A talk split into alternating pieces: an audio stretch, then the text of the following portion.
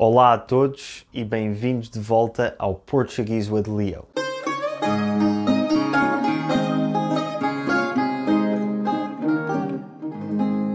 Para a lição de português de hoje, voltamos a falar de verbos, desta vez dois verbos que podem causar alguma confusão: os verbos ter e haver.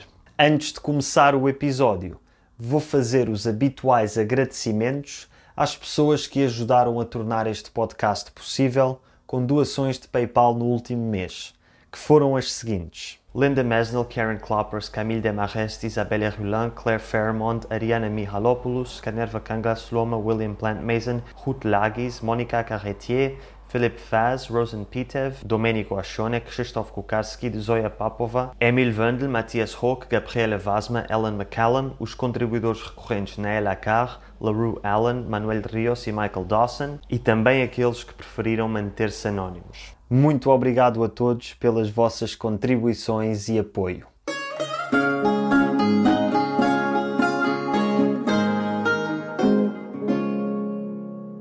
Vamos falar então sobre os verbos ter e haver. Destes dois, o verbo ter é sem dúvida o mais utilizado, mas é importante falar dos dois ao mesmo tempo porque podem ser facilmente confundidos. Muitas línguas europeias têm verbos muito parecidos ao verbo haver. To have, haver, avere, avoir, haben. Em todas estas línguas, exceto no espanhol, estes verbos significam possuir ou estar na posse de alguma coisa. E em todas elas, incluindo o espanhol, estes verbos têm a função gramatical de verbo auxiliar. Por exemplo, uma frase tão simples como comi nestas diferentes línguas usa o verbo haver como auxiliar. I have eaten, he comido, ou mangiato, j'ai mangé, ich habe gegessen. Pois bem, em português isto não acontece. O verbo que nós utilizamos como verbo auxiliar é o verbo ter e não o verbo haver. Ou seja, o verbo ter é o verdadeiro equivalente ao verbo to have em inglês e conjuga-se da seguinte forma no presente do indicativo: Eu tenho, tu tens, ele, ela tem, nós temos, vocês, eles, elas têm. Como já expliquei num episódio anterior, decidi omitir a conjugação do vós porque é muito pouco utilizada em Portugal. E o que é que significa ter? Tal como o verbo to have em inglês, utilizamos este verbo para dizer que estamos na posse ou em poder de alguma coisa.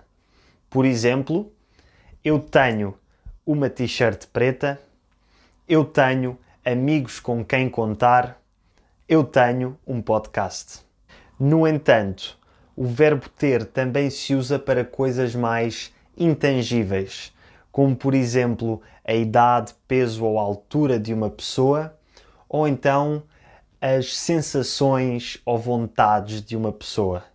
Por exemplo, eu tenho 27 anos, tenho 1,83m e tenho cerca de 75 kg.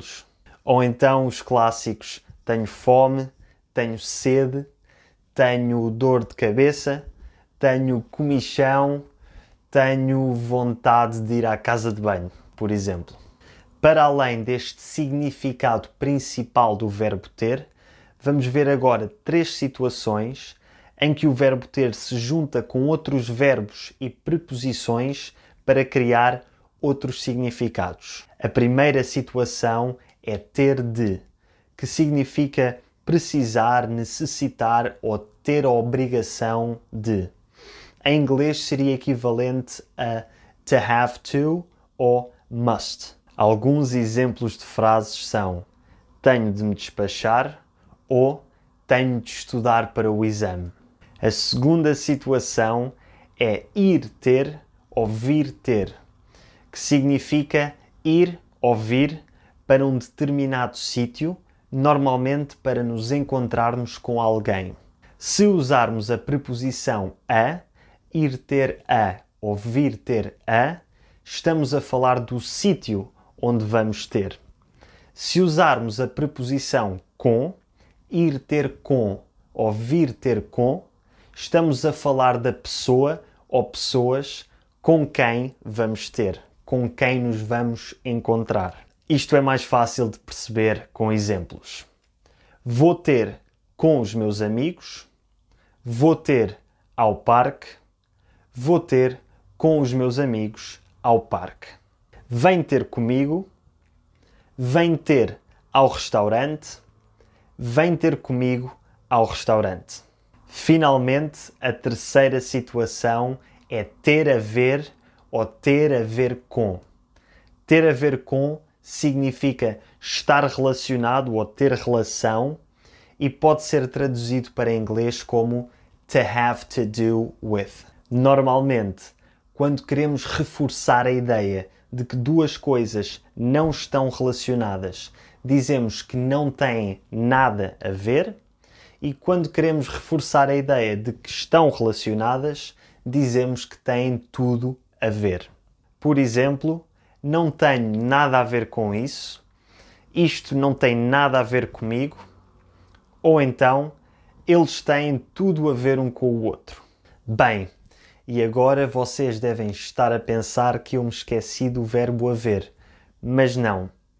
O verbo haver tem duas utilizações principais, nas quais é usado de forma impessoal e, portanto, só se conjuga na terceira pessoa do singular. No presente do indicativo, essa conjugação é a. A primeira utilização do verbo haver é no sentido de existir e é equivalente ao inglês there to be. Por exemplo, há cinco pessoas na sala, há muitos miradouros em Lisboa, há um excelente canal no YouTube para aprender português europeu e uma frase que é muito utilizada agora no verão nos restaurantes é há caracóis. A segunda utilização do verbo haver é para expressar o tempo que passou desde que algo aconteceu no passado. Normalmente coloca-se o a antes do período de tempo de que estamos a falar e é equivalente à palavra inglesa ago ou à expressão it's been. Por exemplo, comecei a aprender português há dois anos, há muito tempo que não viajo, fui à praia há uma semana. Há uma última utilização do verbo haver que é um pouco menos comum do que as que eu acabei de dizer, e para esta vamos precisar de toda a conjugação do verbo, que é a seguinte: eu, ei, tu, has, ele, ela, há nós havemos, vocês, eles, elas hão. Esta utilização do verbo haver é sempre seguida da preposição de e serve para exprimir uma necessidade ou um desejo ou um plano de fazer algo no futuro. Por exemplo, hei de voltar a viajar, havemos de nos ver, ou então os subscritores do Portuguese with Leo hão de falar português fluentemente.